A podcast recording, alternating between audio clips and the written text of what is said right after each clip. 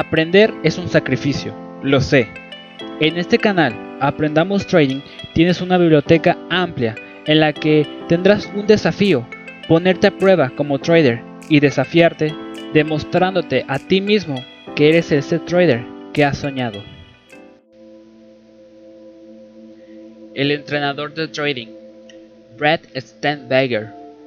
Capítulo 3. El bienestar psicológico mejorar la experiencia de trading. Las investigaciones recientes en lo que se ha llamado psicología positiva han producido una mayor comprensión de la importancia del bienestar, la experiencia emocional positiva. No es suficiente tolerar el estrés y minimizar la angustia. Si vamos a maximizar el rendimiento, necesitamos sacar el mayor provecho de nuestra concentración, motivación y energía. ¿Cuántas veces Habré visto traders que dejan escapar operaciones o que no se preparan adecuadamente para el día, simplemente porque estaban cansados y no operaban a plena potencia. A un atleta olímpico nunca se le ocurriría presentarse a su competición sin estar en la mejor forma. Los traders, no obstante, arriesgan demasiado a menudo su capital tras no haber dormido bien, estando quemados o distraídos. Como gestione su operativa dependerá en parte de cómo gestione el resto de su vida. Pero, ¿qué es el bienestar y cómo podemos maximizarlo? Hay una gran cantidad de estudios, la mayoría realizados en la década pasada, y desconocidos para la mayoría de los traders, e incluso para los entrenadores de trading, que nos ayudan a responder estas preguntas. Veamos cómo pueden entrenarse a sí mismos para tener una experiencia y un rendimiento más positivos. Lección 21. La importancia de sentirse bien. Una de las variables más sobrevaloradas en el trading es la pasión por el trading o por los mercados. La pasión puede querer decir muchas cosas distintas, pero según quien, mi experiencia es que solo tiene una ligera correlación con lo duro que los traders trabajan en su oficio. Los traders que están desesperados por obtener beneficios los traders que abordan los mercados adictivamente como jugadores, los traders que viven y respiran los mercados 24 horas al día, 7 días a la semana, todos ellos pueden decir tener una pasión especial por lo que hacen. Estas pasiones pueden apoyar a no un buen trading y una curva de aprendizaje positiva. El deseo y la motivación son necesarios, pero no suficientes para el éxito en el trading. En vez de centrarse en la pasión, los traders harían bien en reflexionar sobre el tono emocional general de su experiencia en el mercado.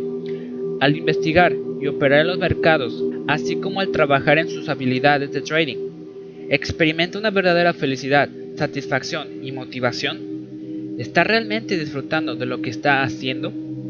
Este lado positivo de la experiencia emocional es a lo que los psicólogos se refieren como bienestar psicológico. Una persona con un bienestar alto experimenta lo siguiente de forma habitual. Un estado de ánimo positivo, unas expectativas favorables, un estado físico positivo, una valoración positiva de sí mismo y de la vida, relaciones favorables con los demás. Ninguno de nosotros siente todas estas cosas a la vez. De hecho, muchos de estos cinco factores experimentan altibajos dependiendo de las circunstancias de la vida. Aún así, las investigaciones psicológicas sugieren que algunos experimentamos considerablemente más bienestar que otros. Parte de nuestra variación puede atribuirse a rasgos innatos de la personalidad que están presentes en una variedad de circunstancias de la vida. Otras variaciones pueden atribuirse a nuestro entorno, especialmente en la medida que nuestro ambiente satisface o frustra nuestras necesidades y afirma o contradice nuestros valores.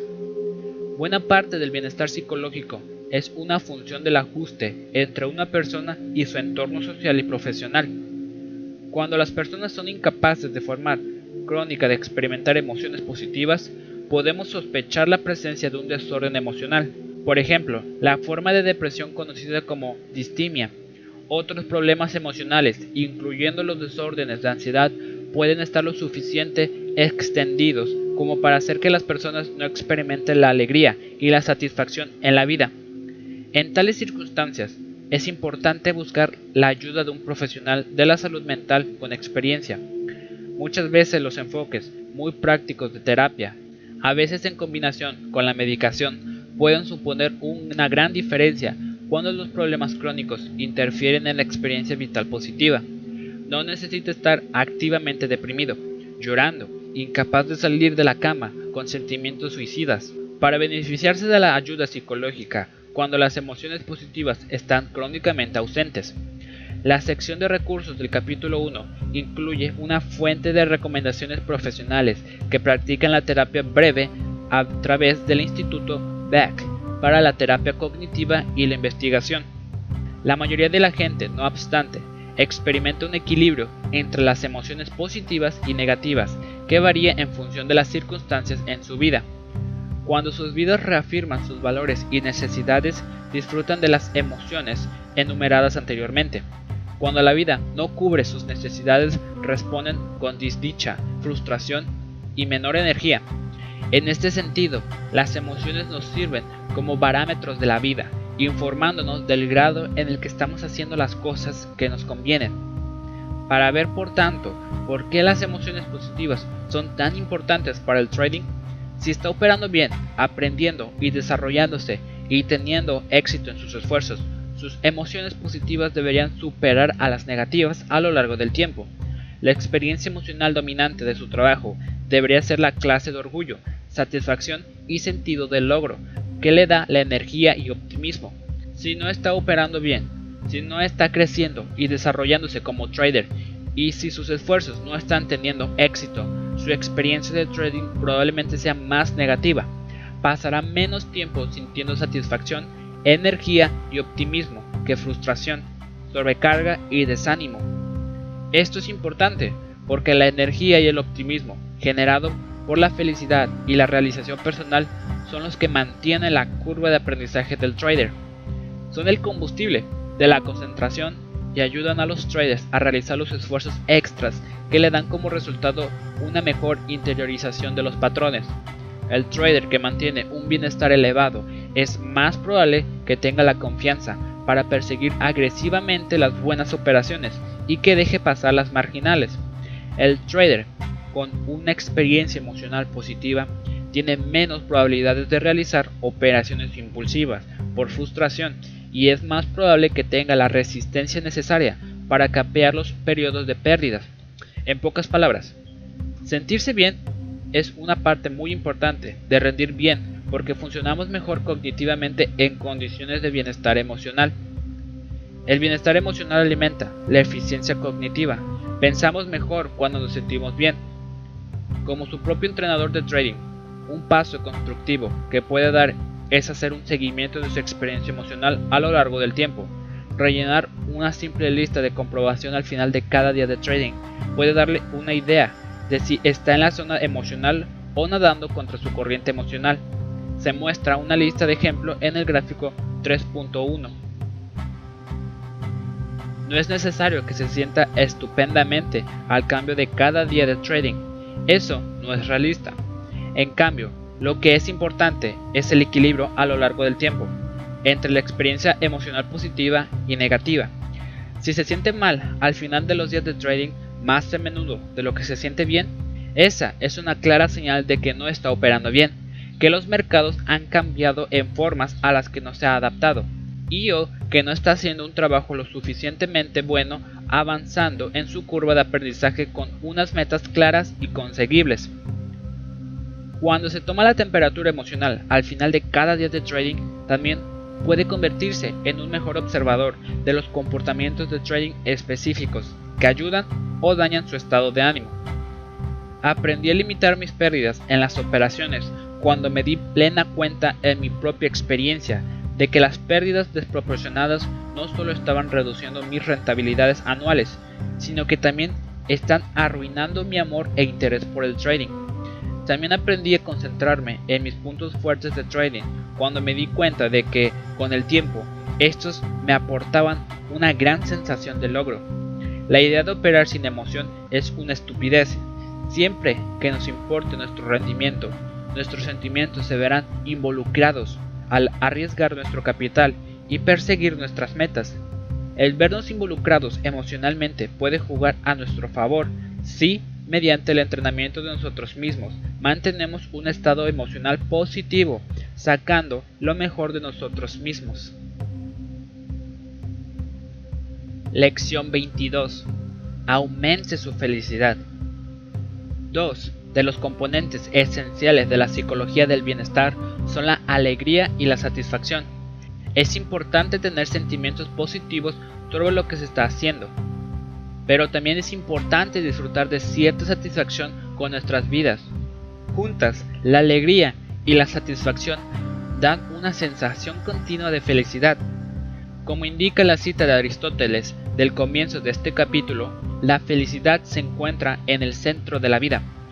Cuando los filósofos griegos se referían a la felicidad, no se referían simplemente a un estado de ánimo positivo y alegre, más bien la felicidad estaba ligada íntimamente al logro, la sensación de hacer realidad el potencial que uno tiene y de ser la persona en lo que uno es capaz de convertirse. Una persona feliz en este sentido puede atravesar periodos de tristeza y pérdida, ansiedad y frustración. De hecho, es difícil imaginar una vida regida por metas que no se encuentre con tales obstáculos. Lo que contribuye a la felicidad, no obstante, es la profunda sensación de estar en el camino adecuado en la vida, la sensación de que está haciendo aquello para lo que está destinado. En ese contexto, lo opuesto de la felicidad de Aristóteles no es la tristeza, sino una especie de incomodidad emocional, una culpa existencial, vaga, pero omnipresente, de que está dejando pasar las oportunidades en la vida, de que se está conformando con menos de lo que realmente debería. Se ha escrito mucho sobre las experiencias emocionales de la culpa, la ansiedad y la depresión, pero poco sobre este tipo de culpa que lo corroe a uno. No es tan dramática como una reacción de pánico o una explosión de ira, pero puede ser igual de dañina por lo inquietantemente corrosiva que resulta, día tras día, semana tras semana, mes tras mes, sentirse como que uno se está subestimando en su carrera, en sus relaciones románticas y en su desarrollo personal. Es difícil imaginar cómo se pueden basar una confianza y una autoestima duraderas en tales cimientos. A la inversa, hay un halo de satisfacción especial cuando uno está inmerso en una actividad que realmente le llena. Como psicólogo, esos momentos en los que todo encaja y soy capaz de efectuar un cambio significativo en la vida de alguien, esos son los momentos que me sostienen durante las muchas sesiones de trabajo lento, gradual y difícil. Igualmente, preparar una idea de trading tras mucho esfuerzo, ejecutarla con un plan y a continuación ver cómo da dinero, da un tipo de felicidad que no se puede conseguir obteniendo los mismos beneficios por pura suerte. El orgullo no es el sentido de la arrogancia presuntuosa, sino en un sentido interior de convicción sobre la rectitud de nuestras elecciones. Es una manifestación importante de la felicidad de Aristóteles. Desgraciadamente, la participación en los mercados no aporta este sentimiento de realización a muchos traders. Sí, sienten placer cuando ganan dinero y dolor cuando lo pierden, pero les falta ese sentimiento interno y profundo de satisfacción y alegría, posible solo para aquellos que están siguiendo una llamada, el motivo de esto es que están esperando que los beneficios les traigan la felicidad, cuando en realidad la relación funciona exactamente en el sentido opuesto. Nos beneficiamos de nuestros esfuerzos en la vida cuando perseguimos nuestra felicidad. Al igual que las conquistas sexuales no pueden proporcionar la felicidad de una relación emocional que nos llene y ganar la lotería no puede proporcionar la profundidad de experiencia posible para alguien que monta una empresa los beneficios en las operaciones no proporcionan el combustible emocional primario para una carrera de trading. Son los resultados felices, no la causa de la felicidad. Desafortunadamente, muchos traders se dedican a los mercados de una forma que no pueden llevárseles a sentirse realizados. Buscan los beneficios de la misma forma que un artista de ligue busca el sexo. A veces lo consiguen, a veces no. No obstante, Nunca hay nada acumulativo en sus esfuerzos. No desarrollan una carrera. Al igual que Ligon, de discoteca no desarrolla relaciones que le importen.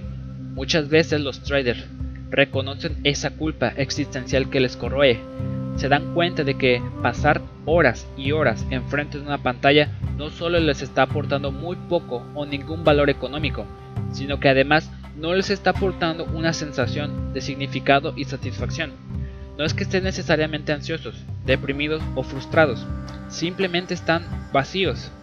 Podemos reconocer al trader feliz porque está inmerso en el proceso de operar y este proceso le hace sentirse realizado, incluso cuando los mercados no están abiertos.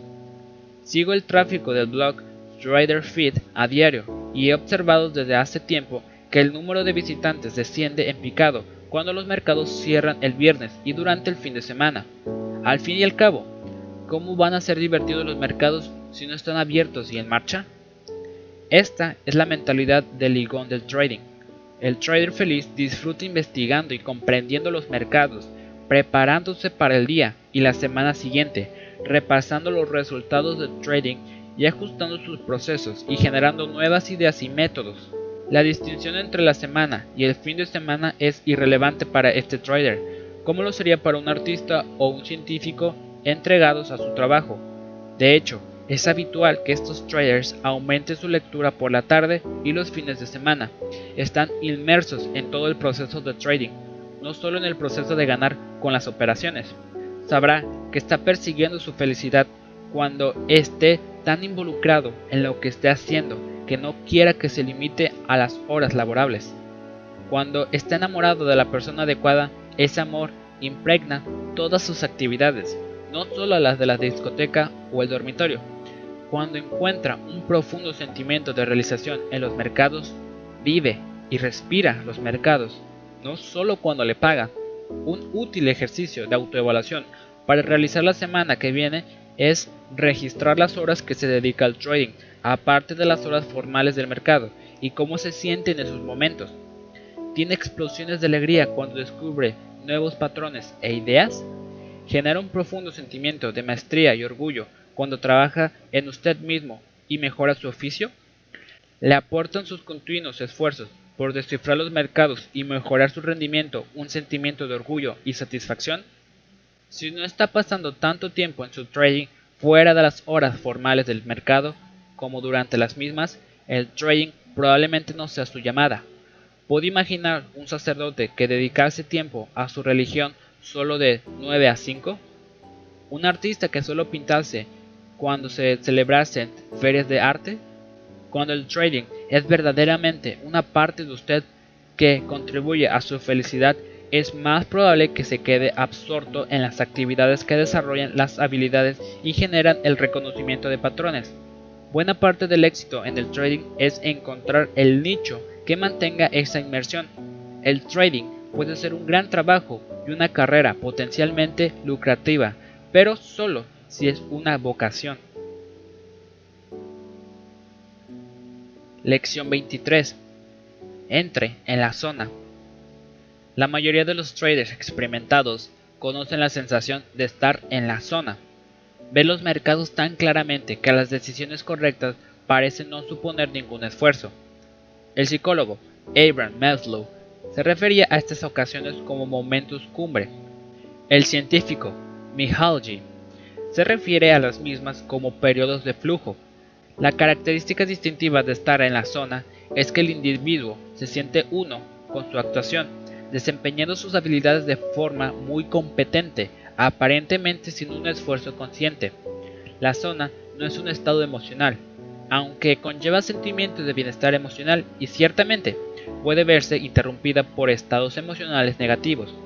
Entrar en la zona requiere una inmersión, una concentración total en lo que uno está haciendo. En ese sentido, la zona es un estado de extremada atención es el resultado de estar completamente concentrado e involucrado en una actividad.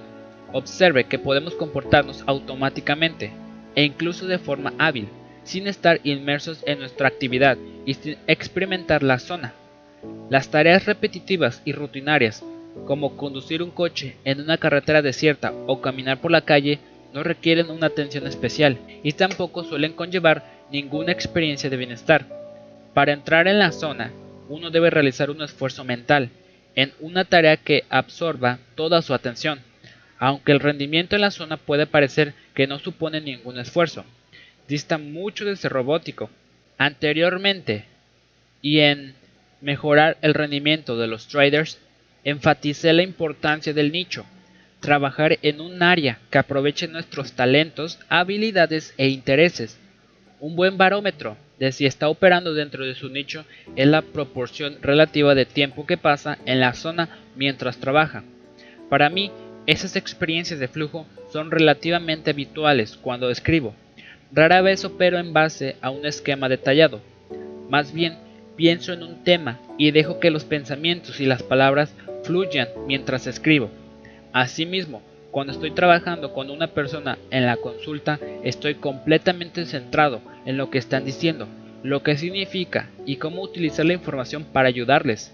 No es raro que el tiempo vuele rápidamente mientras estoy en una reunión con alguien. Estoy tan inmerso en la interacción que pierdo la noción del tiempo. Me encuentro muy a menudo en un estado de zona al operar cuando estoy descifrando activamente los mercados, absorto en mis investigaciones y aplicando esas ideas a operaciones a corto plazo. En un sentido importante, es el aspecto de solucionar los puzzles y no el realizar las operaciones en sí lo que capta mi atención. Si intento operar de forma mecánica sin enfrascarme en la solución de los problemas, operarme resulta psicológicamente nocivo. Es como hablar con la gente en un contexto social superficial. No hay carne en los huesos, cognitivamente hablando. Mi atención permanece dispersa y ya no me quedo fuera de la zona. Uno de los patrones psicológicos más dañinos que veo entre los traders es que intentan crear una zona falsa operando con demasiado riesgo. En otras palabras, los traders no están intrínsecamente interesados en los mercados y en el proceso de trading, por lo que intentan crear intereses y atención haciendo grandes apuestas en sus operaciones. Esto es problemático por motivos obvios. Expone a los traders a unas pérdidas desproporcionadas y el riesgo potencial de ruina. Psicológicamente, no obstante, es también ruinoso una vez que el trader se habitúa a un nivel de riesgo, es necesario un nivel mayor para captar su atención e interés, de forma muy parecida a como los adictos necesitan dosis mayores de una droga para conseguir colocarse. Antes o después, el trader que necesita la excitación del riesgo para mantener el interés en el trading tiene que arruinarse. Es verdaderamente una adicción, no una pasión por los mercados. Una de las formas más efectivas para salir de un estado de flujo o de impedir que nunca surja uno es fijar la atención en uno mismo en vez de lo que uno está haciendo. No puede estar inmerso en un encuentro sexual si está preocupado por su rendimiento sexual. No puede encontrar la zona en una actuación deportiva si se está presionando para batir un récord. El trader que se centra en sus beneficios y pérdidas durante la operación deja de estar en la misma medida centrado en el mercado. La dinámica de la ansiedad por el rendimiento, pensar en la actuación mientras uno está actuando, es una receta para el desastre si su meta es operar dentro de la zona. Cuando escribí mi primer libro de trading, decidí completar el manuscrito entero antes de tener un contrato firmado por mi editor. Ciertamente quería que el libro se publicase, pero no estaba escribiendo por los royalties ni por el reconocimiento. Escribí el libro para mí, para aclarar mis pensamientos y contribuir al corpus de conocimiento del campo. Al escribir de esta manera, no me tuve que preocupar sobre cómo reaccionarían los lectores a las ideas, si a los editores les gustaría mi trabajo, etc. Podía simplemente centrarme en escribir es muy difícil necesitar hacer bien y permanecer absorto en el proceso.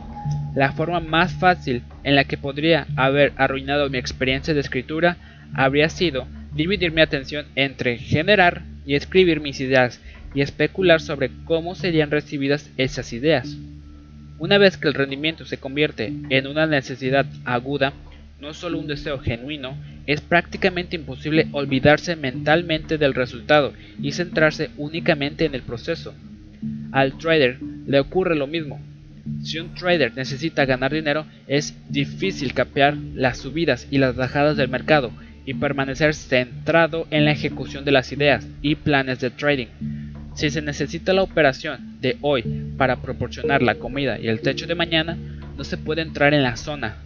La ansiedad naturalmente aparece cada vez que los beneficios están amenazados.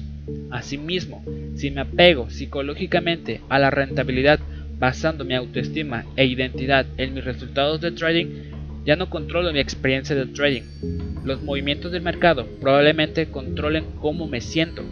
La experiencia del flujo requiere un nivel básico de control de lo que estamos haciendo. Tal vez una analogía distinta aclare el tema. Mi esposa, Margie, y yo recientemente invertimos una buena cantidad de dinero en bonos libres de impuestos aprovechando una situación en la que sus rentabilidades se habían disparado por encima de las rentabilidades correspondientes en los instrumentos del tesoro y en los depósitos a plazo fijo. Nuestro plan era aguantar estas posiciones como inversiones, no como operaciones a corto plazo. Con el tiempo, creíamos, nos beneficiaríamos de unas rentabilidades atractivas y una posible revalorización del capital cuando las rentabilidades exentas de impuestos se alineasen con la de los instrumentos sujetos a impuestos. Podíamos realizar esta inversión tranquilamente porque representaba menos del 10% de nuestros ahorros. Nuestro capital restante estaba diversificado en otras inversiones, dándonos cierta rentabilidad, aunque nuestros bonos pudiesen moverse en nuestra contra a corto plazo podíamos centrarnos en nuestro plan global de inversión porque estábamos tan diversificados que no necesitábamos que ninguna posición tuviese un rendimiento maravilloso. La diversificación en la vida y en los mercados reduce la presión por el rendimiento y nos permite absorbernos en lo que estamos haciendo. Asimismo, un trader que arriesga una pequeña parte de su cuenta en una operación puede permanecer centrado en ejecutar un plan de trading global porque no hay una gran necesidad de que esa posición funcione y no hay una amenaza grave si no funciona. Esto es una paradoja psicológica. Para concentrarse mejor en una única actividad ayuda a diversificar entre varias actividades. Si tengo una experiencia de éxito como padre, marido y psicólogo, no necesito que mis libros se vendan bien o que mis operaciones ganen dinero. Es precisamente esa diversificación emocional la que me permite centrarme en escribir y operar y conseguir resultados satisfactorios en ambas actividades. Como su propio entrenador de trading, no necesito invertir más y más tiempo, esfuerzo y emoción en los mercados. De hecho, poner todos sus huevos psicológicos en el cesto del trading es una forma segura de quemarse y de permanecer fuera de una zona de rendimiento. En vez de eso, puede entrenarse a sí mismo, mejor asegurándose de que el trading es una de las muchas actividades que le llenen en su vida. Puede poner otros huevos en los cestos de los intereses espirituales, actividades artísticas, actividades deportivas, vida social, vida intelectual, familia, comunidad y pensamientos. Si su vida está plena en esos aspectos, será capaz de soportar mejor los altibajos en el rendimiento del trading ya no necesitará que su trading funcione en ningún punto concreto en el tiempo, por lo que puede centrarse más en el proceso del trading y generar y ejecutar buenas operaciones. Así que esta es su tarea. Puntúe el interés y satisfacción que está consiguiendo en esas áreas de la vida mencionadas anteriormente. Cómo de diversificado está en sus fuentes de bienestar. A continuación, seleccione un área en la que trabajará para mejorar su diversificación emocional. No solo encontrará una nueva fuente de alegría y logro, sino que además sentará la base psicológica, la sensación interior de seguridad y realización para encontrar su zona de rendimiento y permanecer en ella. Lección 24. Opere con energía. Una de las dimensiones importantes del bienestar psicológico es la energía. La felicidad, el entusiasmo, la motivación y la satisfacción en general son difíciles de mantener cuando se siente mental y físicamente agotado. La fatiga es el enemigo de la concentración. La vitalidad física promueve un estado de ánimo positivo y energético. Somos como ordenadores portátiles que funcionan con baterías. Tras un esfuerzo sostenido nos agotamos. La concentración y la atención requieren esfuerzo. Al final vaciamos nuestras reservas mentales y perdemos la concentración. Esto nos lleva a cometer errores al operar, nos perdemos oportunidades, no vemos datos importantes, olvidamos aspectos clave de nuestros planes de trading. Cuando nos agotamos, es más probable que recaigamos en los viejos hábitos, que a menudo son negativos. Cuando estamos cansados, a veces comemos por aburrimiento. Nos irritamos mucho cuando las cosas no funcionan como queremos o nos vemos atrapados en formas negativas de pensar. Piensa en ello de esta manera. Hace falta mantener la concentración para seguir estando orientados a las metas. Para poder dirigirnos a nosotros mismos de forma activa, necesitamos una mente alerta y activa. Cuando nos cansamos, perdemos esta dirección activa. Nos volvemos pasivos y respondemos a los acontecimientos en vez de hacer que sucedan. Esta distinción entre operar de forma activa y pasiva es muy importante. El trader activo es uno que investiga los mercados, identifica áreas de claras oportunidad y ejecuta y gestiona sus operaciones conscientemente para maximizar esa oportunidad. Para el trader activo, nada se deja al azar. Dónde buscar la oportunidad, dónde mantenerse al margen, dónde tomar beneficios, dónde limitar las pérdidas, todo está planificado por adelantado. Esto lleva tiempo, energía y mantenerse centrado. La buena operativa, en este sentido, es pura intencionalidad, es un acto dirigido de la voluntad. Cuando estamos agotados físicamente, perdemos la capacidad para mantener este enfoque de la intención. Abandonamos nuestras investigaciones, no calibramos el riesgo y la recompensa, recaemos en la operativa a ojos e iniciamos las operaciones basándonos en razonamientos simples, patrones gráficos o niveles de precios que pueden carecer de una verdadera ventaja riesgo-recompensa. Peor aún, cuando estamos agotados nos volvemos emocionalmente reactivos y terminamos persiguiendo los máximos o mínimos o ejecutando alguna regla, como robots, sin tomarnos el tiempo y el esfuerzo de valorar el contexto más amplio de nuestras decisiones. Gestionar su energía durante el día de trading puede requerir poco más de asegurarse de que duerma adecuadamente, el número de horas y en cantidad. Un sueño interrumpido puede privarle de etapas importantes del sueño y hacerle que sienta que no ha descansado, a pesar de haber pasado un número adecuado de horas en la cama. Coma adecuadamente. Los niveles muy altos o muy bajos de azúcar en la sangre pueden hacer que resulte difícil mantener la concentración un exceso de cafeína y azúcar puede darle una inyección temporal, pero también puede llevarle a distraerse cuando se le pase. Mantenga su mente adecuadamente. He visto cómo el alcohol y las drogas pasan con el tiempo una factura terrible a algunos traders, al llevarles las noches de jerga a un rendimiento inferior al día siguiente. A la inversa, aquellos que están centrados y que saben lo que hacen en sus vidas personales tienden a ver cómo esto beneficia su operativa. Mantenga su cuerpo adecuadamente. El ejercicio físico es uno de los aspectos físicos más ignorados en un plan de trading. Horas y horas de sentarse delante de una pantalla no promueven la forma aeróbica. Con el tiempo, perdemos la forma física y nuestras baterías de trading pierden su carga. Tómese los descansos. No muchas personas pueden mirar la pantalla y seguir la acción del mercado continuamente todo el día sin perder la concentración. Los descansos durante los periodos más lentos en el mercado pueden restablecer la energía y concentración necesaria cuando los mercados se aceleran. Una carrera en el trading es un maratón, no un sprint. Los ganadores se dosifican el ritmo. Ninguna de las consideraciones anteriores supone una gran revelación, pero es increíble lo malas que serían las puntuaciones si muchos traders incorporasen los cinco factores anteriores a una lista de comprobación diaria.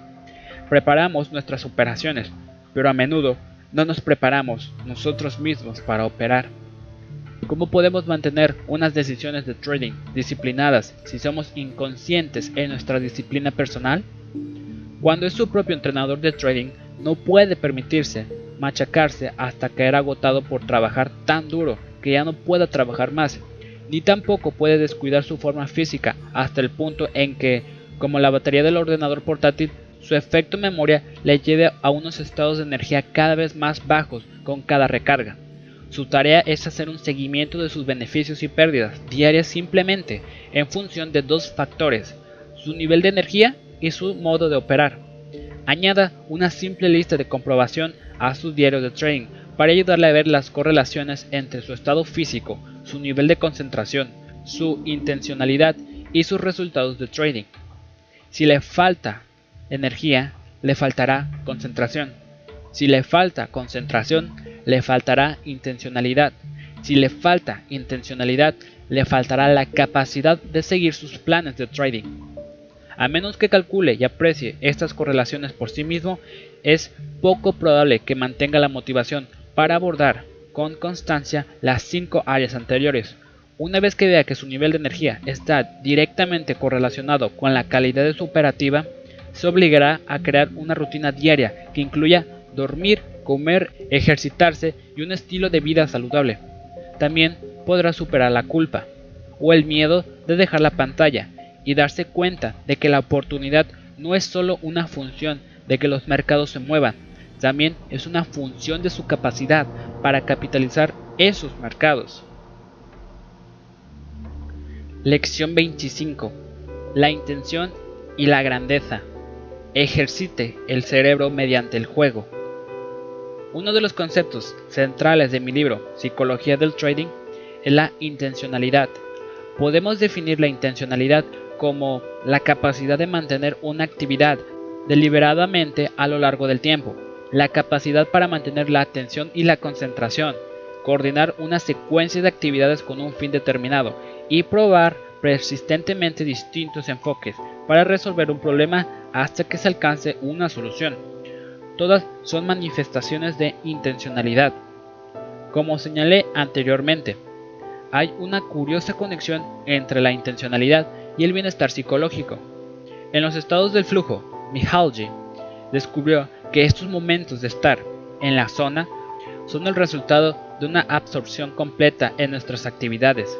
Es cuando estamos completamente centrados en lo que estamos haciendo, cuando alcanzamos un estado en el que el rendimiento casi parece no suponer ningún esfuerzo y ser completamente natural. Este es un estado altamente placentero y entre los individuos creativos se convierte en una recompensa psicológica de por sí. Realmente, la pasión del creador por su trabajo representa una pasión por el estado de flujo. Una actuación ejemplar proporciona de esta manera su propia recompensa, un sistema de feedback psicológico que es la clave de la grandeza.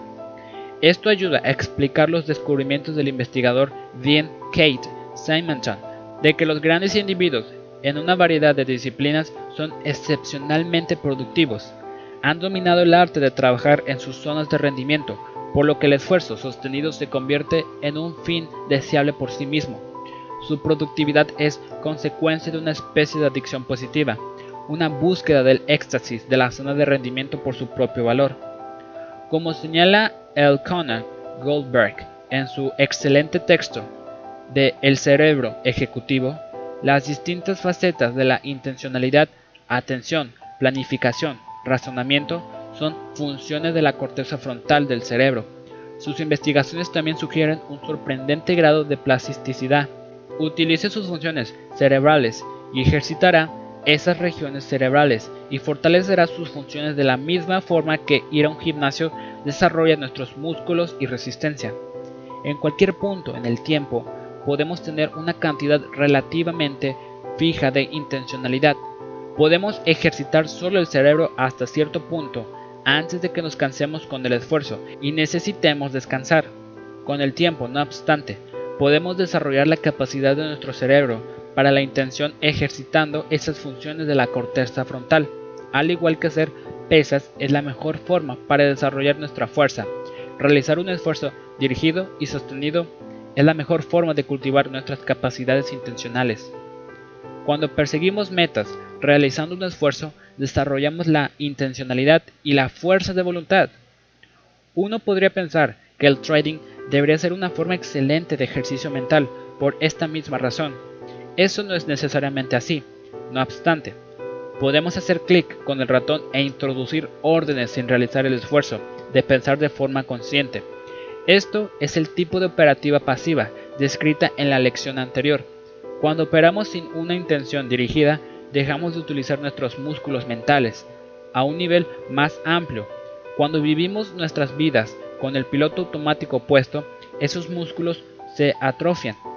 Todos conocemos a alguien que parece ir de actividad en actividad, aparentemente inconsciente de las consecuencias a largo plazo de sus acciones. Gastan dinero y se hunden en las deudas, saltan de una relación a otra, repitiendo conflictos anteriores. Weir Jeff describió esto como una tendencia a vivir de forma mecánica, como si fuésemos máquinas que solo responden a estímulos externos. Vemos esto entre los jubilados. Tras funcionar pasivamente durante mucho tiempo, incluso los pequeños esfuerzos se vuelven agotadores. La vida se vuelve mecánica, la capacidad para la intencionalidad se ha atrofiado. Al igual que ejercitar un grupo de músculos no desarrollará los demás, cultivar una forma de intencionalidad no necesariamente aumenta nuestras capacidades de dirigirnos a nosotros mismos en otras áreas. Un buen ejemplo de esto son los traders de alta frecuencia que desarrollan una increíble capacidad para mantener la atención enfrente de una pantalla mientras siguen los precios de demanda y oferta, los ticks al alza y a la baja durante el día. Estos mismos traders a menudo son capaces de mantener el tipo de esfuerzo mental necesario para observarse a sí mismos a lo largo del tiempo o revisar los mercados sistemáticamente para identificar tendencias y temas. Claramente, somos muy capaces de mantener la concentración y el esfuerzo durante las actividades que nos interesan y que encajan con nuestro conjunto de habilidades. La persona de talento creativo que permanece en el flujo es parte capaz de conseguir este estado porque se ciñe al nicho de rendimiento del que hemos tratado en el capítulo anterior, una esfera del talento, habilidad e interés. Fuera de esos nichos, el gran esfuerzo necesario para producir resultados, las frustraciones de no conseguir esos resultados y el aburrimiento de operar fuera de nuestros valores e intereses, todos ellos conspiran para interrumpir el flujo y perturbar la intención. Esta es la dinámica descrita en Mejorar el rendimiento de los traders. Los talentos llevan a los intereses, que llevan a la inmersión en desarrollar las habilidades, que llevan a la competencia, que lleva a un mayor flujo y al desarrollo al final de un rendimiento de élite. Es la interacción entre el estado de flujo y el desarrollo de la intencionalidad la que crea las curvas de aprendizaje aceleradas. Sin el flujo, los talentos no tienen ningún lugar al que ir, nunca evolucionan en habilidades de élite. Muchos traders no consiguen tener éxito porque están operando fuera de los nichos definidos por la intersección de talentos, intereses y habilidades. Como intentan algo que intrínsecamente no les interesa y que no aprovechan sus propias habilidades, rara vez se encuentran estados de flujo. Su operativa les proporciona poco bienestar. Sin el flujo, a estos traders les falta el ímpetu emocional para mantener los esfuerzos, y eso les impide cultivar su intencionalidad entonces se preguntan por qué no pueden seguir sus planes de trading o por qué se sabotean a sí mismos con operaciones impulsivas. Las curvas de aprendizaje de los traders de élite cultivan la intencionalidad mientras desarrollan sus habilidades, lo que supone que con el tiempo los traders de élite pueden hacer más con sus habilidades que otros. ¿Cuál es el primer paso en el desarrollo del rendimiento? La respuesta más común es practicar. Y eso es importante, por supuesto. Pero antes de practicar se debería jugar. Jugar nos dice qué actividades son divertidas y cuáles no.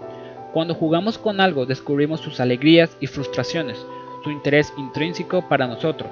La mayoría de los traders que no han descubierto su nicho nunca han jugado con los mercados, no han intentado operar con estilos distintos, instrumentos distintos y distintos marcos temporales, no saben lo que es mantener posiciones durante semanas o durante solo unos minutos. Estos traders no pueden apreciar la diferencia entre las operaciones realizadas en base a un rápido reconocimiento de patrones y las realizadas en base a un riguroso análisis.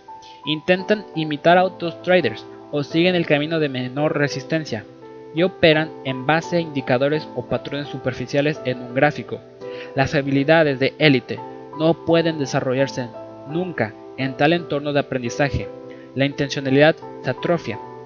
Los expertos nunca dejan de jugar. Los artistas realizan bocetos. Los atletas juegan partidillos. Los actores improvisan. Jugar es una forma de descubrirse a uno mismo y a veces descubrimos pasiones y talentos que no sabíamos que tuviésemos. Su tarea para esta lección es seleccionar un mercado, estilo de trading o marco temporal distinto al suyo habitual y operar así en un simulador, en paralelo a su operativa normal. Su operativa en el simulador debería documentar ideas de trading reales y un seguimiento en tiempo real de sus beneficios y pérdidas. Debe gestionar las operaciones simuladas como si fuesen reales, con objetivos de beneficios, stop loss y tomar decisiones sobre si aumentar o reducir las posiciones. Por ejemplo, tengo parte una pequeña cuenta de trading en la que jugueteo con ideas de trading a más largo plazo. Es una forma de testear mis investigaciones y descubrir posibles ventajas arriesgando cantidades muy pequeñas de dinero. La mayoría de estas ideas en mi cuenta de bocetos no dan fruto, pero basta con que una idea prometedora me abra las puertas a nuevas oportunidades. Esto mantiene mi mente y mi operativas frescas. También me ayuda a permanecer en contacto con la perspectiva global del mercado cuando realizo mis operaciones básicas. Lo más importante de todo me dice qué ideas y estrategias de trading verdaderamente captan mi interés e imaginación, cuáles pueden formar la base de un nuevo nicho. Cuando juega con el trading, evita quedarse estancado. También descubre nichos que mantendrán la intencionalidad y el rendimiento. Así es como se desarrolla una carrera en el trading y así es como se desarrollan los músculos mentales que llevan el rendimiento a niveles cada vez más altos. Lección 26. Cultive una mente en calma. Cuando pensamos en bienestar psicológico, naturalmente pensamos en la alegría, el placer y el vigor. Una faceta diferente del bienestar es la serenidad, una mente libre de pensamientos y sentimientos que le distraigan en muchos aspectos, la serenidad es vital para el rendimiento de élite. Una mente en paz es una que puede estar completamente centrada en los patrones del mercado. Muchos pasamos demasiado tiempo asediados por estímulos como para conseguir un alto grado de serenidad. La interacción social, la televisión, la radio, los reproductores de música, los teléfonos móviles, las vallas publicitarias y los ordenadores Buena parte de nuestro día la pasamos en una mezcla de imágenes y sonidos. Todos nos llaman la atención, entreteniéndonos desde fuera, pero haciendo que nos resulte cada vez más difícil estimularnos desde dentro. En ausencia de la capacidad de generar nuestros propios estímulos, muchos de nosotros igualamos la ausencia de estimulación con el aburrimiento. El aburrimiento es un estado vacío, un estado de frustración en el que no hay nada de interés, si reflexionamos, no obstante, vemos que el aburrimiento revela una especie de vacío interior, una incapacidad para encontrar algo que nos interese en nuestros mundos internos y externos. La aversión al aburrimiento es la fuente de muchos problemas de trading. Para eliminar el aburrimiento, los traders se inventarán operaciones, operando en exceso y sufriendo pérdidas en el proceso.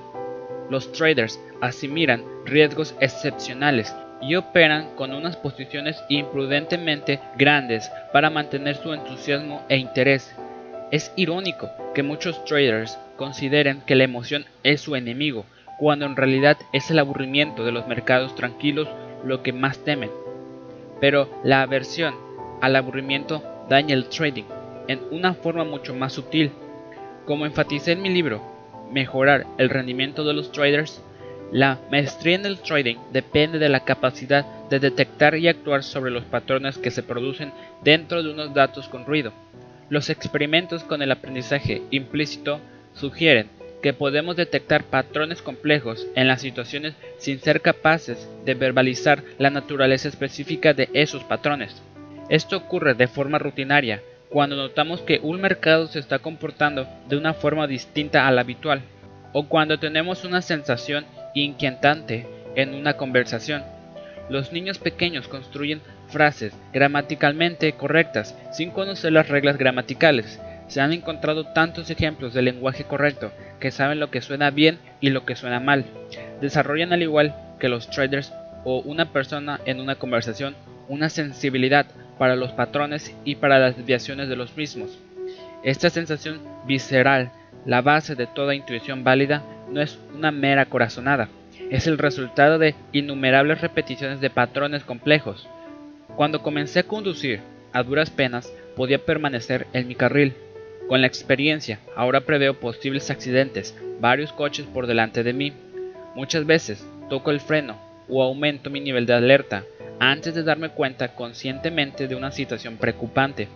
Si necesitásemos depender del razonamiento explícito para todas las actividades de la vida, nunca podríamos responder rápidamente al riesgo. Desde un punto de vista evolutivo, tiene sentido que podamos desarrollar una sensibilidad a la realidad, así como una comprensión conceptual. El acceso a la intuición requiere una mente serena. Las personas muy intuitivas no se aburren con la calma, y de hecho, prosperan con la misma. Cuando nuestra atención está dividida y nos distraemos, perdemos nuestra sensibilidad. Esto es porque el razonamiento implícito de patrones se manifiesta como una sensibilidad, una especie de conciencia sutil. Si no estoy prestando atención a estas sutiles indicaciones del cuerpo y la mente, me perderé las señales por completo. En tal estado, no podemos captar las matices de las conversaciones o los pequeños, pero importantes cambios en los patrones del tráfico. Perdemos información valiosa y perdemos buena parte de nuestra capacidad para reaccionar en base a patrones interiorizados. Peor aún, en un estado crónicamente distraído, nunca llegamos a prestar la atención necesaria para interiorizar los patrones de mercado complejos. Eso es por lo que la serenidad, la mente en calma, es tan importante. Como una mente en calma, podemos atender a las sutiles pistas del reconocimiento de patrones. Sin distracciones, Nuestras antenas están extendidas y son capaces de captar señales de las situaciones que sentimos que están bien y de las que no. El trader experimentado ha visto tantos mercados y ha percibido tantas relaciones entre las variables del mercado que aprende a confiar en estas corazonadas. No es ni místico ni irracional. Al igual que alguien que susurra a los caballos, puede volverse uno con el caballo, comprendiendo las comunicaciones más sutiles un trader experimentado puede oír los susurros de los mercados, pero si la mente está llena de ruido, los susurros se ahogan. Aquellos que temen al aburrimiento nunca consiguen la mente serena. Los dos pasos esenciales para conseguir una mente en calma son un cuerpo quieto y un pensamiento concentrado. Aquí es donde el biofeedback puede resultar extremadamente útil para el trader le proporciona un método estructurado para aprender a calmar la mente. La unidad de biofeedback que utilizo actualmente es la M-Wave de HeartMath. Proporciona mediciones tanto del ritmo cardíaco como de la variabilidad del ritmo cardíaco. El usuario pone un dedo en un pequeño sensor que se conecta al ordenador con el software de biofeedback. Las lecturas del BRC se muestran en un gráfico a medida que las lecturas aumentan, el gráfico toma el aspecto de ondas sinusoides. Las lecturas más bajas crean patrones dentados irregulares. El objetivo es mantener los patrones lo más parecidos a una onda sinusoide que se pueda. También hay una característica que muestra la proporción de lecturas altas, medias y bajas de BRC a lo largo del tiempo, acompañada de pitidos. Así, puedes cerrar los ojos y continuar siguiendo su BRC. Incluso los niños pueden utilizar la unidad con los videojuegos en los que tienen que mantener las lecturas de BRC altas. Tras un tiempo utilizando el biofeedback, aprende que mantenerse quieto, concentrando su atención y manteniendo su respiración profunda y rítmica es la mejor forma de generar puntuaciones altas de BRC. La unidad en M-Wave Sirve de esta manera como herramienta de entrenamiento, enseñando a los usuarios a controlar la mente y el cuerpo, y para hacer un seguimiento de la atención concentrada a lo largo del tiempo. Hay disponibles otros modelos parecidos. La facilidad del uso y el atractivo de la interfaz gráfica dictará las preferencias de la mayoría de los usuarios. Si tuviese que invertir en una única herramienta para mejorar mi operativa, este tipo de unidad de biofeedback sería mi elección. Es portátil y puede utilizarse en tiempo real mientras opera, con la pantalla de feedback minimizada pero con el sonido activado. El biofeedback es una herramienta para entrenarse a sí mismo a controlar el nivel de excitación del cuerpo y la mente. Cuando es su propio entrenador de trading, es importante mantener su mente en forma al igual que un atleta se mantiene en buena forma física. He descubierto que realizar estos ejercicios entre 5 y 10 minutos cada mañana antes de la sesión de trading resulta útil para comenzar a operar con la mente en calma. Durante ese rato, permanezca completamente quieto, sentado, cómodamente y respire profunda y lenta y muy rítmicamente. Sus ojos pueden estar cerrados todo el tiempo y puede concentrar su atención en su respiración, en imágenes que le calmen o en escuchar música relajante con auriculares. La clave es permanecer en un estado de yoda descrito en Psicología del Trading, muy relajado, pero a la vez muy alerta y concentrado. A medida que practique esto cada día, desarrollará sus habilidades, con lo que al final podrá calmar su mente a voluntad, con tan solo unas pocas respiraciones profundas y rítmicas. Esto es tremendamente útil durante los momentos frenéticos del día del trading, evitando que se vuelva impulsivo y reactivo cuando los mercados se muevan con rapidez. Al igual que se prepara para el día de trading, estudiando la actividad reciente del mercado, revisando gráficos e identificando áreas de oportunidad, tiene sentido realizar una preparación mental para desarrollar el estado mental necesario para capitalizar sus ideas. Su tarea es dedicar una porción de cada mañana a la preparación mental y a la generación de una mente en calma. Si tiene dificultad manteniendo el esfuerzo o alcanzando ese estado Yoda, considera incorporar el biofeedback en su rutina matinal, al igual que los atletas se entrenan a diario en cintas de correr y haciendo pesas. Dominar su estado mental es un componente clave para dominar el rendimiento. Si puede mantener la serenidad durante los periodos más aburridos del mercado, estará bien preparado para capturar los movimientos cuando el mercado se empiece a mover. Lección 27 desarrolle su resistencia emocional. Tres traders introducen exactamente las mismas operaciones. Todos ellos pierden dinero. El primer trader se desanima, maldice el mercado y lo deja para el resto del día. El segundo trader reacciona con frustración, jura recuperar su dinero, opera más agresivamente y pierde un montón de dinero al final del día. El tercer trader da un paso atrás, reevalúa su estrategia espera una oportunidad clara y realiza una buena operación que hace que termine el día sin pérdidas. ¿Cuál es la diferencia entre estos traders? Las obras sobre psicología se refieren a esto como resistencia, la capacidad de seguir funcionando a un alto nivel, incluso bajo un considerable estrés. Una persona resistente, por ejemplo, puede perder su trabajo, pero seguir funcionando bien en su casa e implementar una estrategia efectiva para encontrar otro trabajo. El individuo que carece de resistencia permite que la pérdida del trabajo le desconcierte. Esto interfiere en otras áreas de su vida y hace que sea difícil encontrar una nueva oportunidad. Un motivo clave por el que muchas personas carecen de resistencia es que se toman los acontecimientos negativos personalmente una parte de su autoestima está conectada a los resultados individuales en sus vidas. Cuando las cosas van bien, se sienten bien. Cuando se encuentran con un obstáculo, se desaniman, dudan de sí mismos y se frustran. En vez de tratar directa y constructivamente con los obstáculos, reaccionan a las emociones desencadenadas por su personalización de los acontecimientos. Un ejemplo inspirador de resistencia es cómo sobrevivió el autor Victor Frank a un campo de concentración. Decidió escribir un libro durante su encierro, dándole un propósito, una razón para seguir adelante. Otros que experimentaron las mismas condiciones horribles carecían de tal propósito y al final perecieron. La mayor parte de la persistencia consiste en cultivar una razón para persistir, un propósito y una visión más grandes. Los supervivientes son aquellos que tienen una visión y un propósito mayores que ellos mismos. Recientemente investigué un nuevo patrón con el que quería operar y vi una oportunidad a primera hora de la mañana. Vacilé entre introducir una orden pequeña y una de tamaño normal. Pensé en que la operación podría moverse en mi contra y me di cuenta de que realmente no quería perder dinero en una idea que todavía no había testeado a fondo. Con la operación más pequeña, no me importaban las implicaciones de la rentabilidad de la operación para mi cartera. Una operación mayor podría mermar mi rendimiento de la semana y eso me habría resultado frustrante.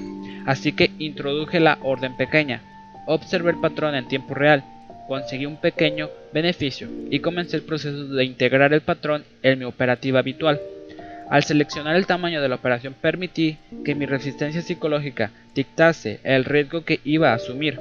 Cuando operé dentro de mi nivel de resistencia me mantuve en un estado favorable, independientemente del resultado de la operación. ¿Cómo me sentiré si me salta el stop? Fue lo que dictó el tamaño de mi posición. Ciertamente, esto puede llevarse a un extremo poco saludable de extremada aversión al riesgo podemos asumir tan poco riesgo en las operaciones que disminuyamos gravemente los rendimientos potenciales. La clave es conocerse a uno mismo y especialmente los límites de su resistencia. De vez en cuando, fantaseo sobre realizar una mega operación basada en una idea prometedora y conseguir un beneficio colosal. Me doy cuenta, no obstante, de que una operación así puede desbordar mi resistencia Tan pronto como la operación se moviese en mi contra e incluso en una excursión adversa normal y esperable, me estresaría por la pérdida en dólares. Sin duda, esto me impediría gestionar la operación efectivamente. Los traders de éxito aprenden a desarrollar su resistencia con el tiempo y adaptándose al estrés que en algún momento anterior les podía haber desbordado. Esa pequeña operación que realicé la habría considerado como una operación grande en los años 70, cuando comencé a operar. Ahora es emocionalmente inconsecuente.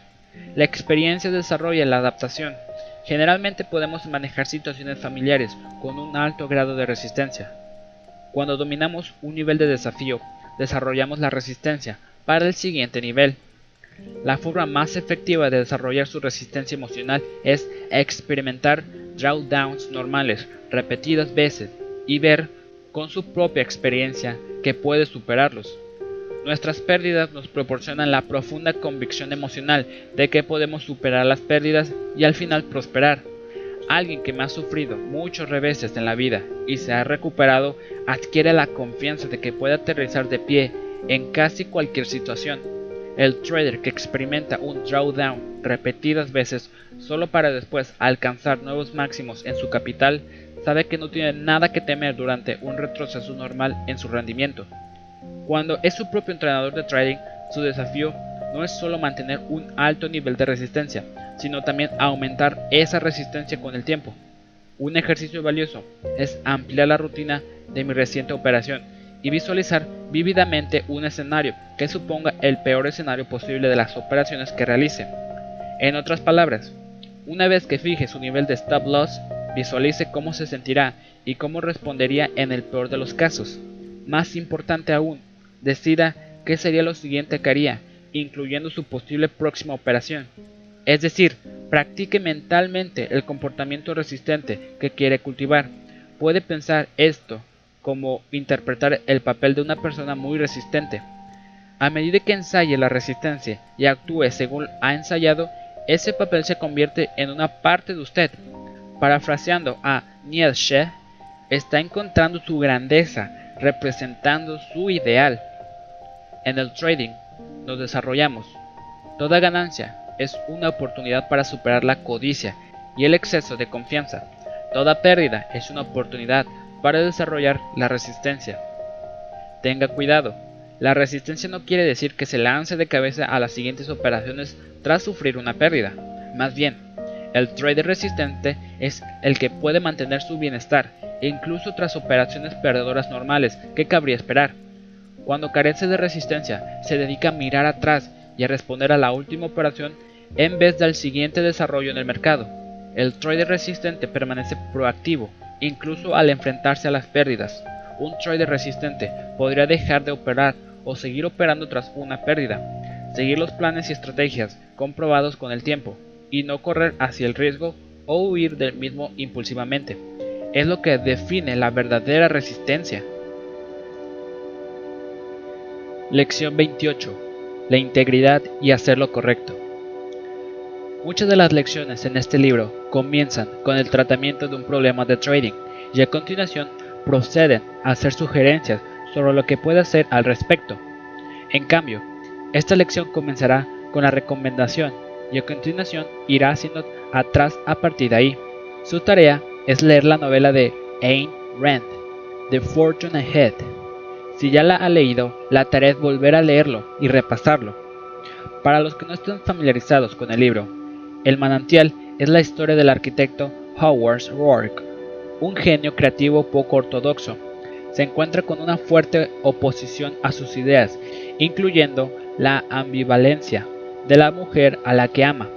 Continuamente debe decidirse abandonar o comprometer sus ideas, especialmente cuando ve cómo personas de menor talento triunfan comercialmente, complaciendo las modas del público. En muchos sentidos, el manantial es un estudio sobre la integridad y la dificultad y la importancia de hacer lo correcto. No puede haber autoestima sin un yo, un sentido bien definido de quién es uno y de lo que define.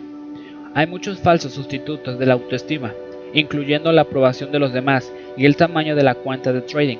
Al final, no obstante, la autoestima va en función de conocerse a uno mismo y permanecer fiel a sus valores, poseer una visión de lo que puede ser y ser fiel a esa visión. Muchos traders no tienen más visión que un deseo de ganar dinero. No hay nada malo en ganar dinero, por supuesto, y para aquellos que lo consiguen mediante el esfuerzo independiente de su mente, esos beneficios son una fuente legítima de orgullo. Los traders que intentan apuntarse a fórmulas mágicas en vez de depender de su propia planificación y un buen juicio, reemplazan el difícil desafío de hacerse competentes leyendo patrones de mercado y actuando sobre los mismos con el deseo de resultados rápidos y fáciles. Alguien que consuma un noviazgo prolongado y alguien que tiene un lío de una noche realizan el mismo acto físico, pero el significado es completamente distinto. Uno es una expresión de afecto, el otro es a menudo un huido de uno mismo. En muchos campos, nunca vemos los frutos de nuestro esfuerzo. Somos parte de un equipo y de un proceso más grande. El trading es único en el sentido de que solo nosotros somos los responsables de lo que ganamos y cada día vemos los resultados de nuestros esfuerzos. Cuando lea El manantial, resulta instructivo reflexionar sobre cómo abordaría Howard Schwartz el trading. Se uniría a una firma de trading propietario que buscase frenéticamente acciones activas, operando de forma robótica a la contra o persiguiendo la fortaleza o la debilidad? La simple idea es ridícula. Asistiría a unos pocos seminarios, o leería un par de libros y operaría en base a los mismos patrones, sin testear que otros principiantes? Es impensable. No, Howard Rourke, el trader, sería un aplicado estudiante de los mercados, al igual que Rourke, el arquitecto, era un devoto estudiante de los materiales y métodos de construcción. No operaría con un solo método en todos los mercados, al igual que no repetía el mismo diseño para todas las casas.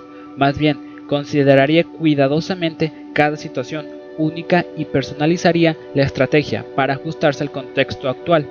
Rourke, el trader, trabajaría en base a planes cuidadosamente considerados, al igual que trabaja con planos que había dibujado desde cero. En resumen, Roark abordaría el trading de la misma forma que abordó la arquitectura, como una expresión de visión creativa y de la inmersa alegría de crear algo nuevo y valioso. Sobre todo, Roark, el trader, al igual que Rock, el arquitecto, representaría algo, tendría una visión de los mercados y de cómo y por qué se mueven, al igual que tenía una visión del diseño y la construcción. Sería su visión no algo tomado prestado servilmente de la tradición o las modas actualmente. Hay una buena probabilidad de que su visión fuese poco convencional y de que se encontrase con una buena dosis de especicismo por parte de los autoproclamados gurús del trading. Daría igual, Rourke, el trader, permanecería fiel a su marco de referencia, al tener que elegir entre seguir a la masa o actuar según sus convicciones. No dudaría en hacer lo correcto. Todo gran trader que he conocido tiene una visión y un conjunto de métodos que son claramente suyos. Por ese motivo, el éxito económico del trader Rourke sería un indicador tangible de su eficiencia y de lo correcto de sus esfuerzos. Es el efecto, no la causa. No opera simplemente para ganar dinero, de la misma forma que no construye simplemente para vender casas y oficinas. Rourke, el arquitecto, construía porque era lo que estaba destinado a hacer. Incluso cuando no tenía clientes, diseñaba edificios en su mente y en sus bocetos. Asimismo, el trader rogue seguiría e investigaría los mercados, incluso si no tuviese realizando operaciones. Su trabajo es una extensión de quien es, sus beneficios son el resultado de años de esfuerzos e integridad. El trabajo de uno podría ser criar a un hijo, montar una empresa, diseñar un rascacielos o desarrollar un marco de referencia único para analizar y operar en los mercados financieros. Cada uno de ellos, para poder ser realizados bien, requiere un esfuerzo sostenido y dedicado, una visión de lo que puede ser y una disposición a perseguir esa visión, incluso cuando es más cómodo dejarla pasar. Esta es la verdadera fuente de la resistencia emocional, un orgullo y una estima tan profunda que uno no está dispuesto a comprometer sus principios a pesar de los reveses y de las decepciones. ¿Qué es lo que hace que su trading sea únicamente suyo? ¿Qué ha desarrollado? ¿Qué es lo que más le distingue como trader? ¿Cuál es la visión tras su trading? Ese es su núcleo, su esencia como trader. Cuando opera bien, permanece fiel a esa esencia, y eso lo vendrá bien en los momentos más difíciles. Si no puede dar respuestas detalladas a estas preguntas, ¿está verdaderamente listo para arriesgar su capital? ¿Tendrá realmente la confianza para superar la adversidad, pudiendo tirar tan solo de ideas y métodos prestados? Lea el capítulo 9 de este libro cuidadosamente. Verá que los traders experimentados desarrollan una carrera profesional en base a descifrar los mercados por sí mismos y a continuación permanecen fieles a sus ideas y a la percepción de sus sentidos. Lección 29. Maximice su confianza y aguante sus operaciones. Se ha escrito mucho sobre la gestión del riesgo y la importancia de los stop loss. Un stop loss idealmente es el punto que le dice que su idea inicial está equivocada. Los traders establecen stops firmes que están más cerca del punto de entrada que los objetivos de beneficios y que les ayudan a asegurarse un perfil riesgo-recompensa favorable en cada operación. Generalmente, pueden identificar a un trader profesional por la forma en la que cierra una operación perdedora. La salida es automática, no un motivo de consternación. Perder es una parte aceptada del juego. Los buenos traders aprenden de estas pérdidas y las utilizan para revisar su visión del mercado. En consecuencia, una operación perdedora puede preparar la siguiente operación ganadora. Algo que resulta mucho más difícil para muchos traders y en lo que se hace mucho menos hincapié es lo que podríamos llamar stop de beneficios. A los traders que se adhieren religiosamente a sus stop loss pueden resultarse difícil dejar correr los beneficios en las operaciones ganadoras. Cortan esos beneficios prematuramente, reduciendo la parte de la recompensa en el perfil riesgo-recompensa. Con el tiempo, estos traders tienen problemas para tener éxito porque sus operaciones ganadoras terminan no siendo muchas mayores que sus pérdidas y a veces más pequeñas. Hay varios motivos por los que los traders tienden a tomar los beneficios antes de tiempo. Un motivo es que no identifican los objetivos de beneficios tan claramente como los puntos de stop loss. Estos objetivos pueden basarse en una serie de factores, como la volatilidad general del mercado, la presencia de niveles de soporte y resistencia claros, y en el marco temporal del patrón sobre el que se opera. Muchas de mis operaciones, por ejemplo, se basan en análisis históricos de la probabilidad de alcanzar niveles de precios concretos. Esos niveles sirven entonces como objetivos para los patrones.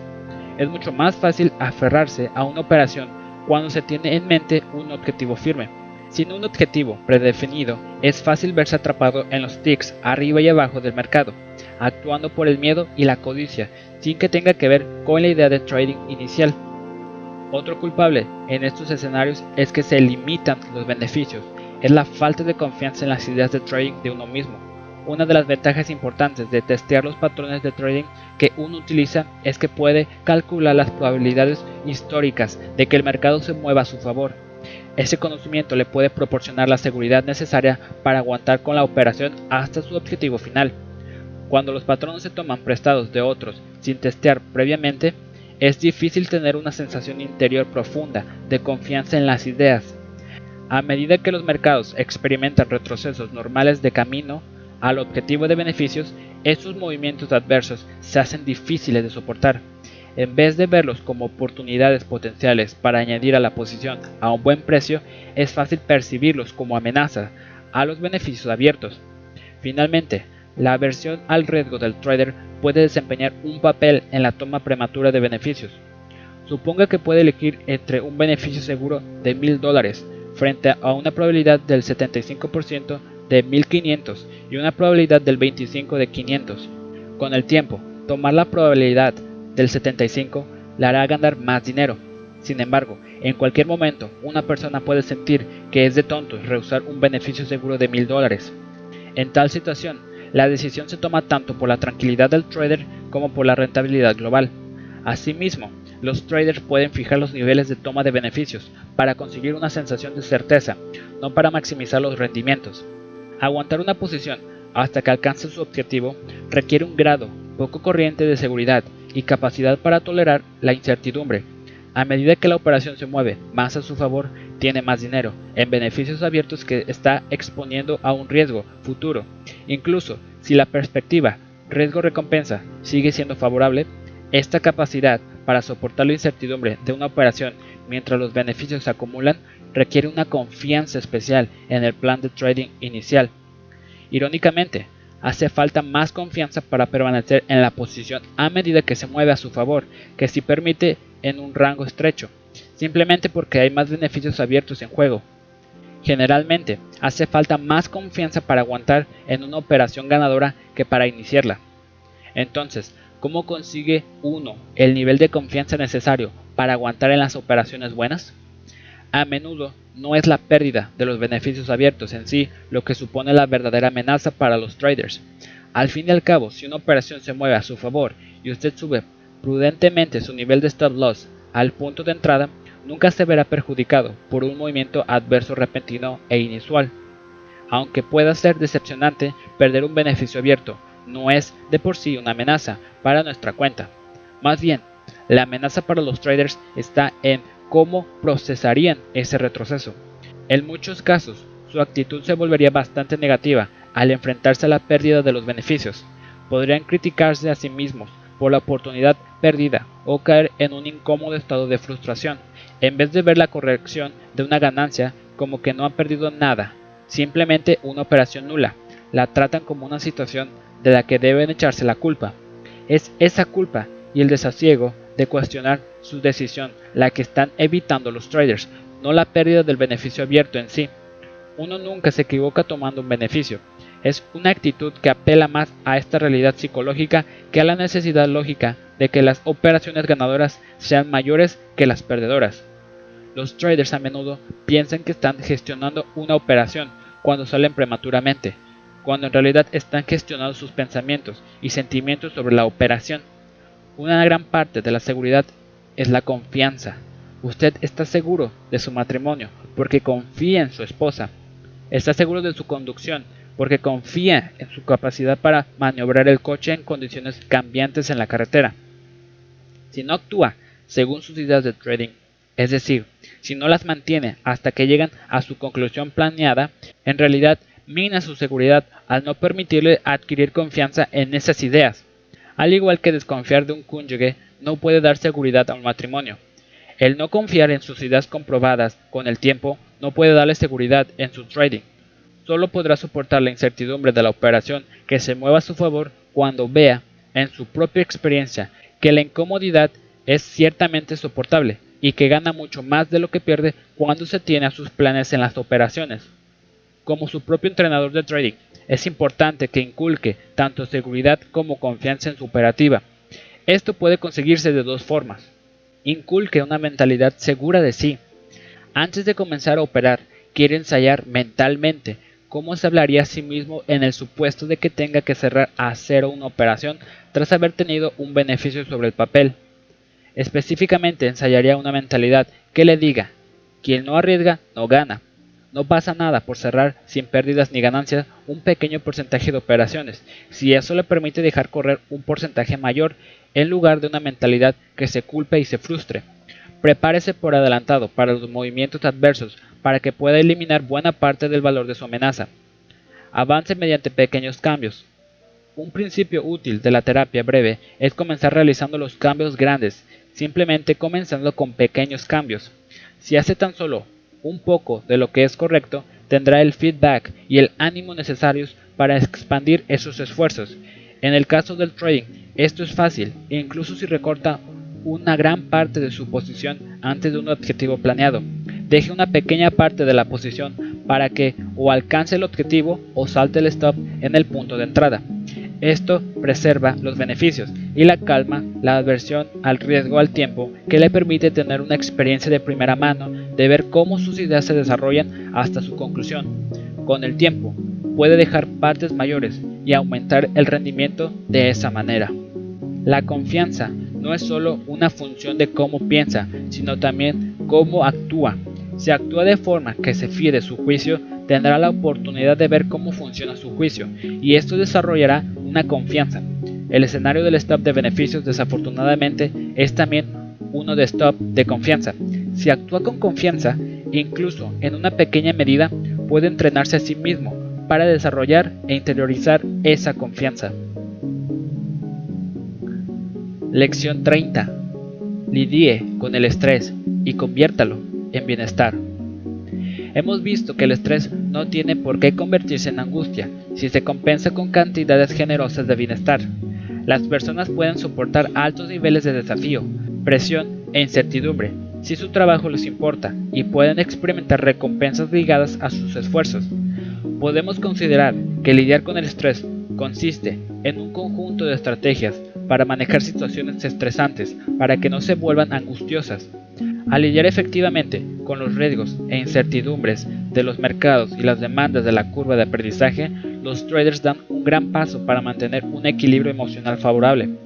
Las investigaciones psicológicas nos dicen que no hay una única estrategia para lidiar con el estrés que sea la más efectiva. Más bien, las personas con distintas personalidades y necesidades utilizan distintos patrones para manejar las situaciones de la mejor manera posible. Cuando es su propio entrenador de trading, es importante saber cómo lidia mejor con el estrés del trading, para que pueda activar esas estrategias a voluntad. Este conocimiento es especialmente crucial porque en los momentos de mayor estrés a menudo recaemos en los patrones antiguos y desfasados que pueden haber funcionado en algún momento, pero que ya no son apropiados para la situación actual. Un patrón para lidiar con el estrés que consista en evitar la situación puede haber funcionado en situaciones anteriores en el trabajo que tuviesen que ver con conflictos interpersonales, pero sería desastroso si se utilizase el medio de una operación perdedora en un mercado que se estuviese moviendo rápidamente. Hacer lo que sale de forma natural no es necesariamente la mejor estrategia para manejar el estrés, como veremos en el capítulo 5. Esos modos pasados automáticos de enfrentarse a la situación son a menudo lo que nos permite atascarnos en los patrones problemáticos cíclicos. Un ejemplo que me encuentro habitualmente tiene que ver con los traders que utilizan estrategias muy hostiles. Muchos traders tienen personalidades agresivas y han triunfado encarando los desafíos de frente. Esto puede funcionar bastante bien en situaciones en las que uno debe negociar un contrato u ocuparse de una mala noticia. En los mercados, no obstante, la respuesta agresiva no siempre es la mejor. Al enfrentarse a una serie de operaciones perdedoras, algo que nos ocurre a todos, los traders pueden volverse más agresivos y enfrentarse a la situación, operando más y con más posiciones más grandes. Esta forma de manejar la frustración lleva al trader a asumir el máximo riesgo cuando está viendo el mercado con menor claridad una fórmula segura para sufrir unas pérdidas catastróficas. A menudo puede reconocer las estrategias fallidas cuando mira atrás a sus acciones y se pregunta qué podría haberle llevado a actuar de esa forma. Así que, ¿cómo puede saber que las estrategias le funcionan mejor para lidiar con el estrés en situaciones concretas? A continuación, tiene una lista de comprobación que le ayudará a entender sus distintas formas de lidiar con los problemas de trading. Para el ejercicio de esta lección, me gustaría que recordase varias situaciones en las que los haya manejado mal. Junto a cada estrategia ponga una marca si es una forma de lidiar con los problemas que ha utilizado cuando ha operado bien. A continuación, junto a cada elemento de la lista, trace un círculo si es una estrategia que ha utilizado cuando ha operado mal. Allá vamos. 1. He pedido a otros ideas o feedback. 2. He tomado medidas para asegurarme de no reaccionar desproporcionadamente. 3. He dado un paso atrás en la situación y he decidido qué hacer a continuación. 4. He intentado no darle mayor importancia al problema. 5. He buscado lo que podría sacar de la situación que me pudiese ayudar en el futuro. 6. He realizado un esfuerzo consciente para abordar el problema ahí mismo en ese momento. 7. He reconocido mi error y he actuado en consecuencia. 8. He decidido dejar de operar una temporada mientras recupero la perspectiva. Una vez más, la clave no es identificar las estrategias correctas e incorrectas de enfrentarse al estrés, sino las que han funcionado mejor a usted y las que han estado asociadas con patrones problemáticos en su trading. Una dimensión importante de la forma en que lidiamos con el estrés es la de la acción frente a la reflexión. Algunas personas obtienen el mayor beneficio actuando rápidamente para asumir y abordar los desafíos. Otras dan un paso atrás, recuperan el control de sí mismos, ponen las cosas en perspectiva, se piensan bien los planes y o consultan con otros. Otra dimensión clave es las estrategias centradas en el problema frente a las centradas en la emoción. Algunos traders responden mejor a las situaciones desahogándose primero y quitándose el peso de encima, pidiendo ideas y apoyo a otros, y trabajando activamente para sofocar las emociones negativas. A otros traders les da mejor dejar las emociones a un lado, analizar las situaciones y dedicarse a resolver los problemas de forma activa. A menudo, los traders se encuentran con problemas cuando no utilizan sus mejores estrategias para lidiar con el estrés. El trader analítico puede sufrir pérdidas cuando se encuentra desahogándose y enfrentándose a los problemas sin haber reflexionado y planificado antes. El trader que prospera con el apoyo social y el feedback de otros es poco probable que supere los problemas eficazmente si se desanima y se aísla de los compañeros que aprecia. Si contrasta sus mejores y peores estrategias, las veces en las que ha tratado sus problemas de trading más y menos eficazmente, identifica lo que necesita hacer para mantener un balance favorable entre el bienestar y la angustia. Cuando hace un seguimiento de cómo lidia con el estrés, cuando opera bien, crea un modelo mental de sus mejores formas de manejar los desafíos del trading este método puede entonces convertirse en un guion que pueda utilizar en los momentos difíciles. Incluye una lista de comprobación de cómo enfrentarse al estrés en su diario. Le alertará de los patrones de comportamiento que pueda aprovechar para el siguiente reto en el mercado.